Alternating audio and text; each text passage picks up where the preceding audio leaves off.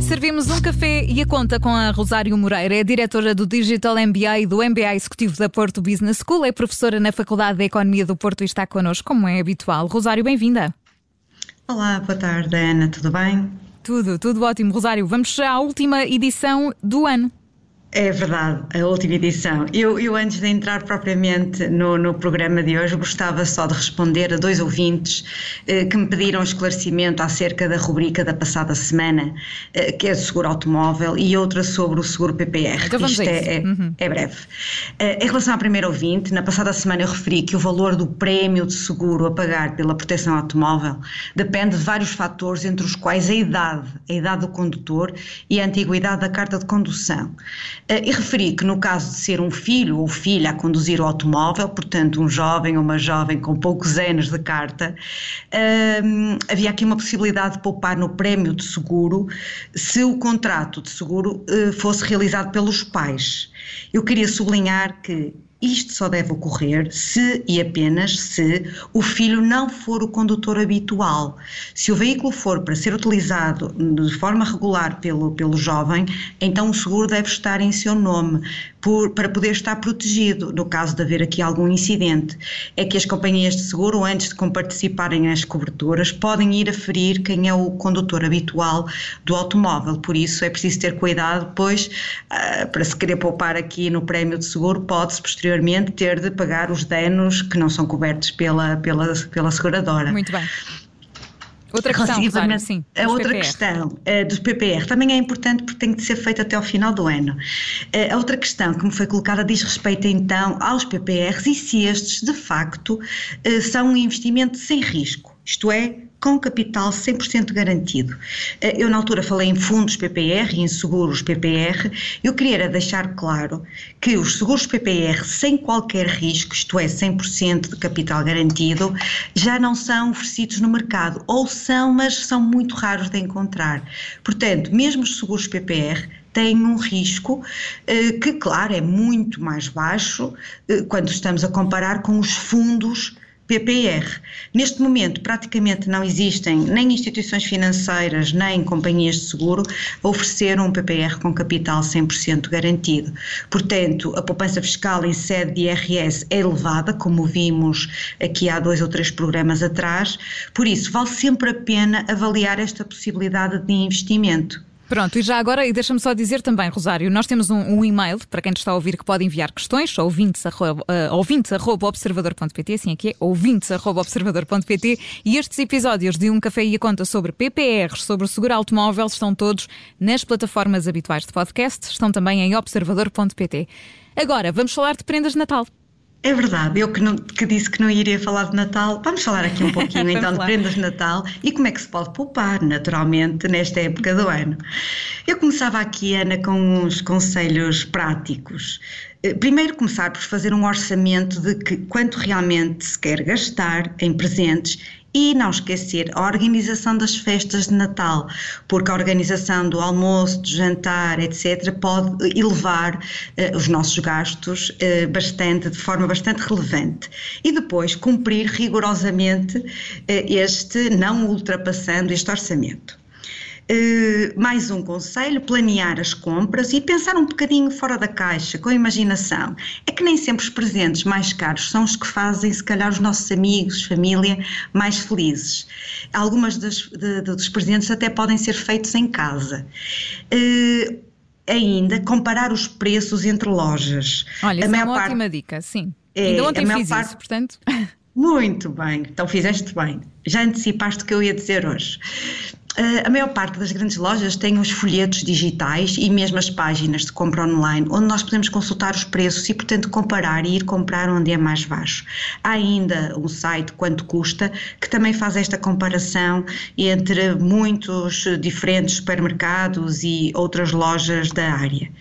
Depois, também não deixar tudo para a última, porque se vai comprar com pressa e com pouco tempo, claro que vamos ter logo tendência a nem, sequer olhar para os preços, queremos é focar-nos no quantas prendas é que ainda nos falta comprar. Certo, essa parte é mais difícil, não é? Aqui o Miguel Videira está muito caladinho. Eu não sei se ele já despachou as prendas de Natal ou não.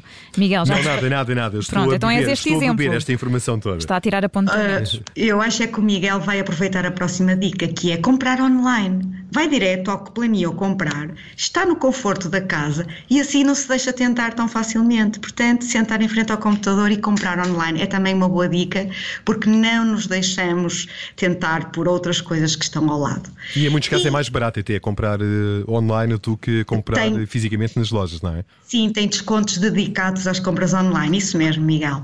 Aproveitar também as decorações dos anos anteriores, apostar na comida caseira eh, e poupar nos embrulhos.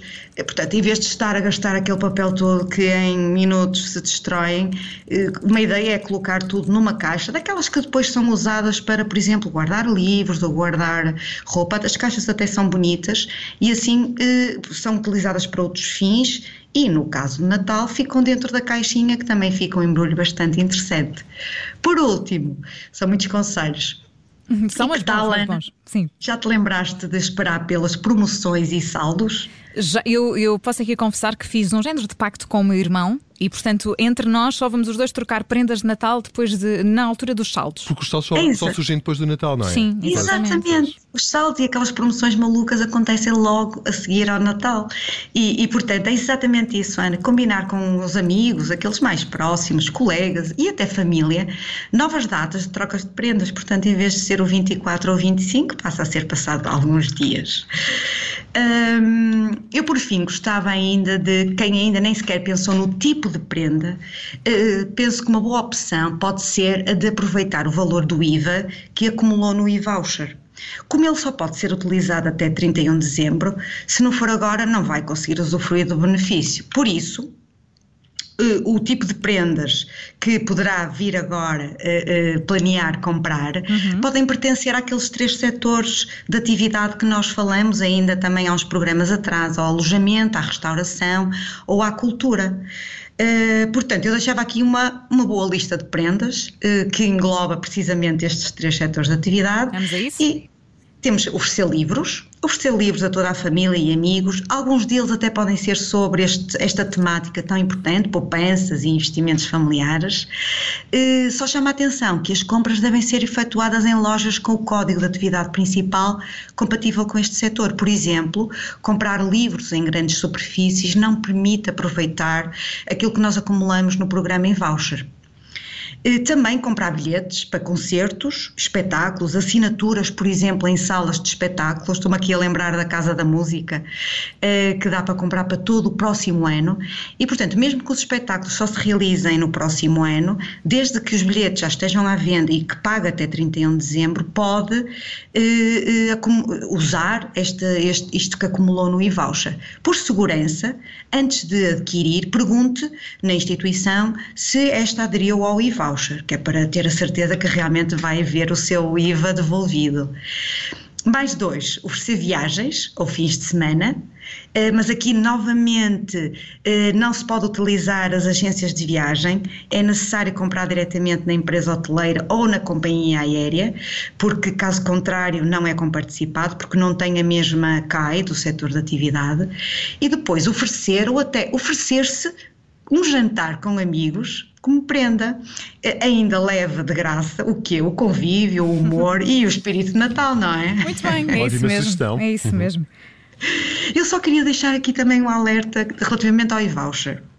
É, eu aconselho vivamente a quem realmente acumulou, vá consultar em evoucher.pt, sessão e depois, como consumidor, ainda por cima pode entrar com as mesmas credenciais que utiliza no, no, no portal das faturas, consulte as transações e voucher. Se nada lhe aparecer, é porque lhe faltava este último passo para ativar o, a utilização do valor acumulado. Eu fui surpreendida e por isso é que eh, estou a chamar a atenção, eh, que há dias fui consultar e tinha lá o valor total, ainda não tinha conseguido, apesar de ter feito algumas despesas nestes três setores, eh, ainda estava na íntegra acumulado e, portanto, só depois deste passo é que eu consegui começar a, a receber uhum. e tipicamente é passado um ou dois dias, uh, consegue-se ver no e-voucher neste site que já foi uh, utilizado e depois verá esse valor com sinal positivo, não negativo, nos movimentos do seu cartão bancário.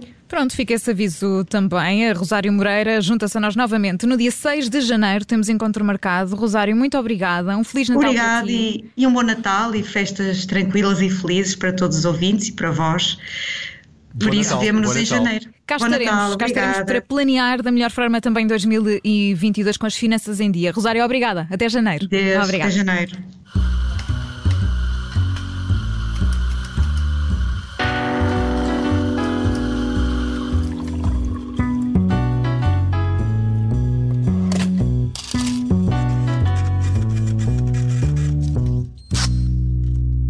Radio.